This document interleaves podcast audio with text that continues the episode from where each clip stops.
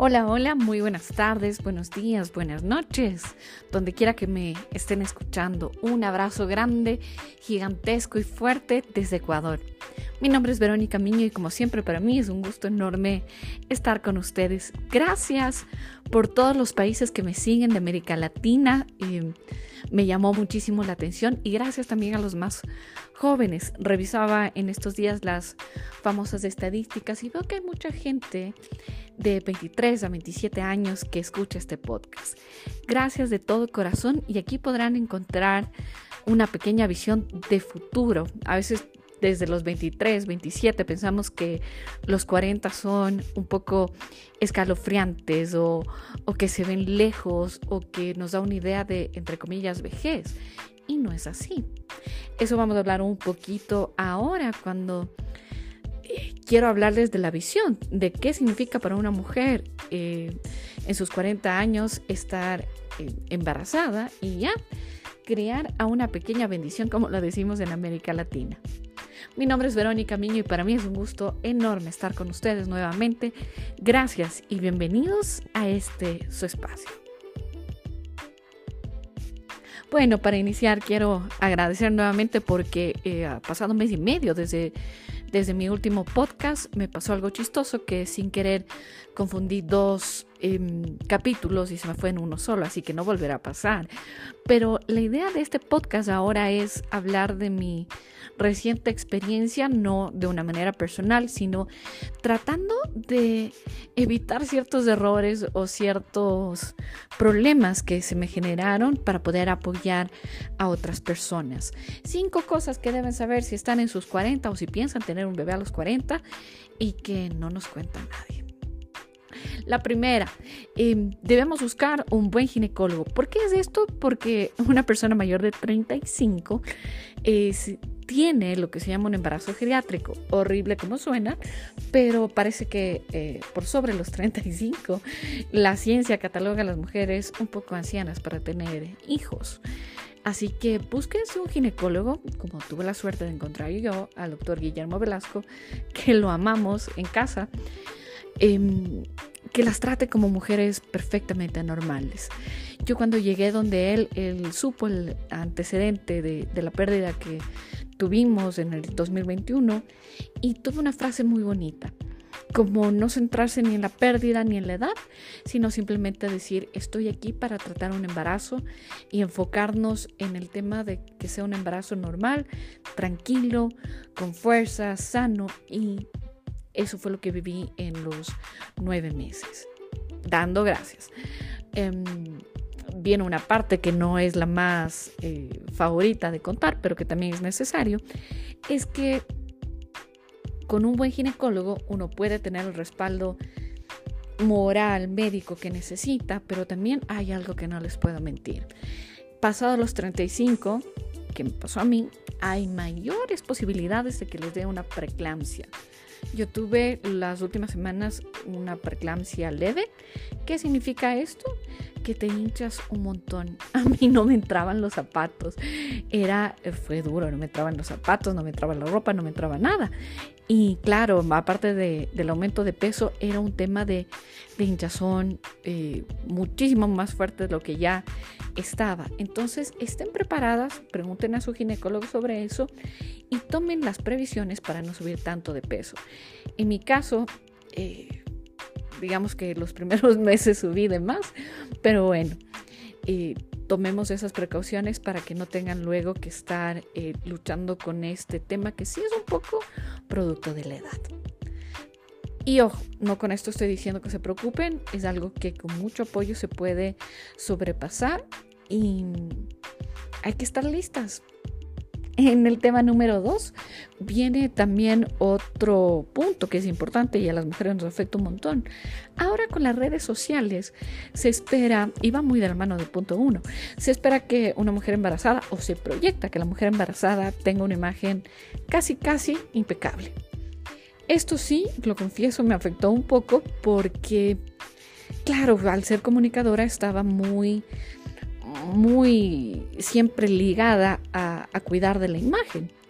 Cuando me di cuenta que el fondo del asunto, para resumir muchísimo esto, no era que yo estaba mal por haber tenido un peso, llamémoslo, excesivo o, subir, en mi caso, como fue algunos kilos de más, sino que también el mercado en algunos países de América Latina, en el caso también especial de Ecuador, no apoya mucho a la diversidad de tallas. Entonces, tengan mucho cuidado con esto, porque si nos dejamos llevar solo por lo que reflejan las redes sociales, van a pensar que no cumplimos con los estándares de, belleza que nos refleja eh, varios influencers. Eh, al momento de estar embarazadas, famosas, no famosas, que tienen acceso a, a un guardarropa un poco más florido o más a su alcance en redes y no tienen que enfrentarse a los problemas que a veces tenemos en América Latina. Ya cuando estaba terminando mis últimas semanas de embarazo, ya obviamente tenía que comprar ropa interior para posparto. Y la chica que me vendió, muy buena por cierto, pero con mucha vergüenza me decía, tengo un par de tallas grandes que no las promociono, pero que sí las tengo. Eso también eh, fue un indicativo de esa vergüenza, de este body shaming, como dicen los norteamericanos, que tenemos al afirmar que somos una talla grande. No hay nada malo en eso, es temporal. Yo he tenido la oportunidad de ir bajando ya. Espero comentar que llegué a mi peso ideal nuevamente en pocos meses. Pero recuerden, es temporal y no se dejen llevar por lo que dice Instagram sobre todo. Opciones si eh, han tenido una ropa una talla más grande de la ropa que se lleva en su país, bueno, usar ropa del novio, usar eh, sacos un poquito más grandes que les gusten, ojo, eso sí, y saber em, que si les pasa como a mí, que no pudieron ni siquiera ponerse zapatos cerrados, las zapatillas pueden ser su mejor aliado.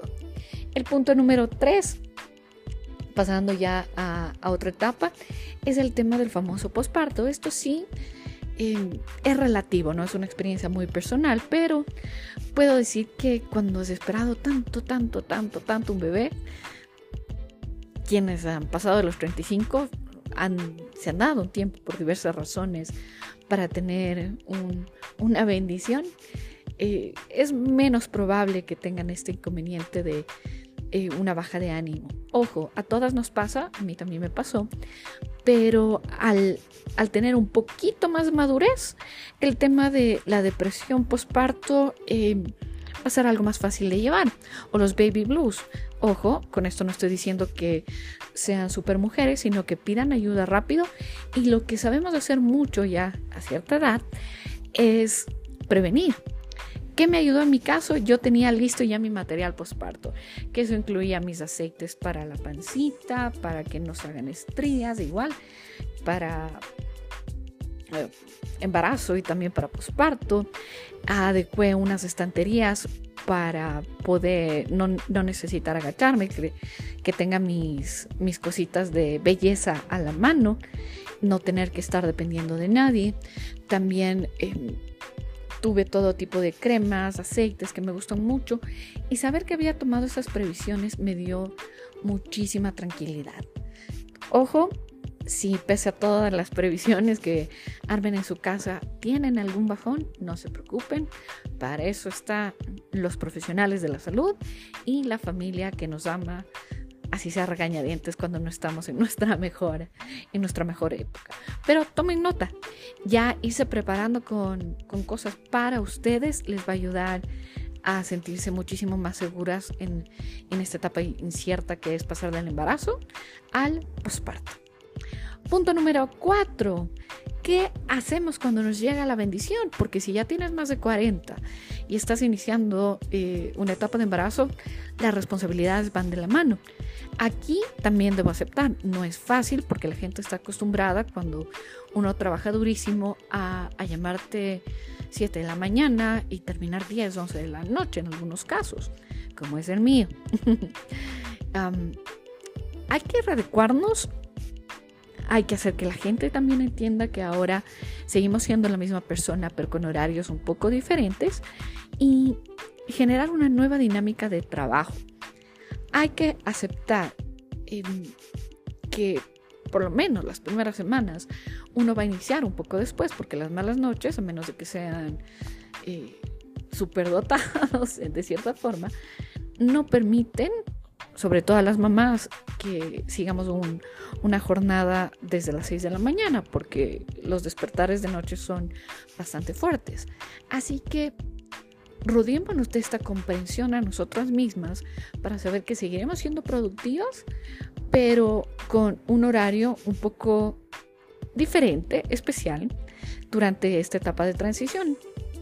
La gente que de verdad valora el trabajo que hacemos, créanme, va a permanecer con ustedes. Y como punto final, también está pendiente este hacer lo que nos gusta.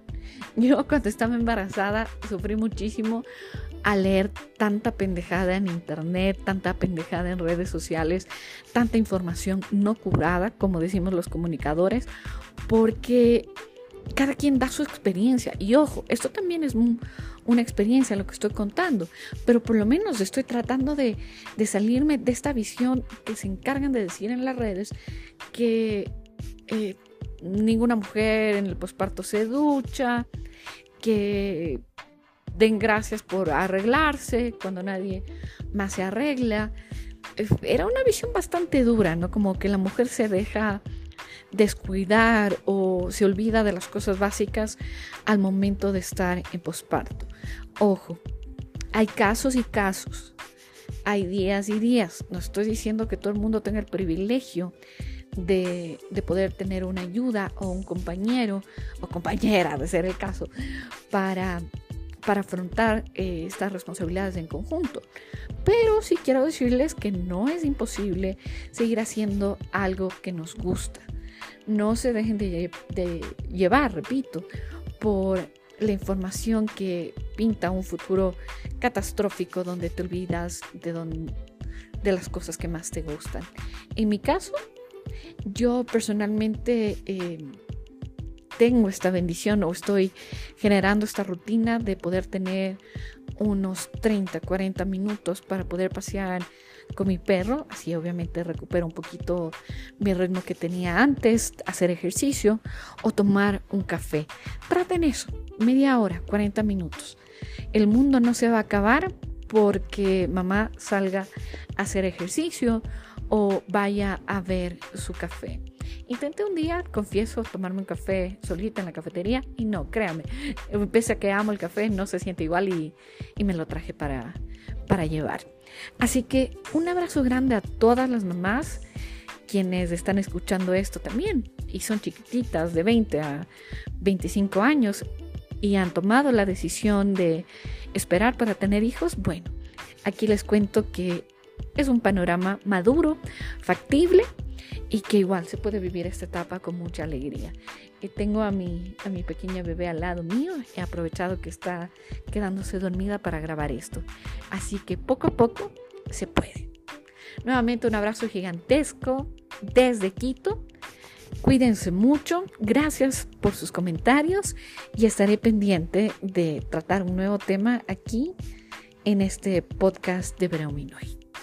No se olviden de seguirme en todas las redes como mi usuario, arroba verominoy, y estoy pendiente de sus comentarios. Un excelente mes de febrero para todos.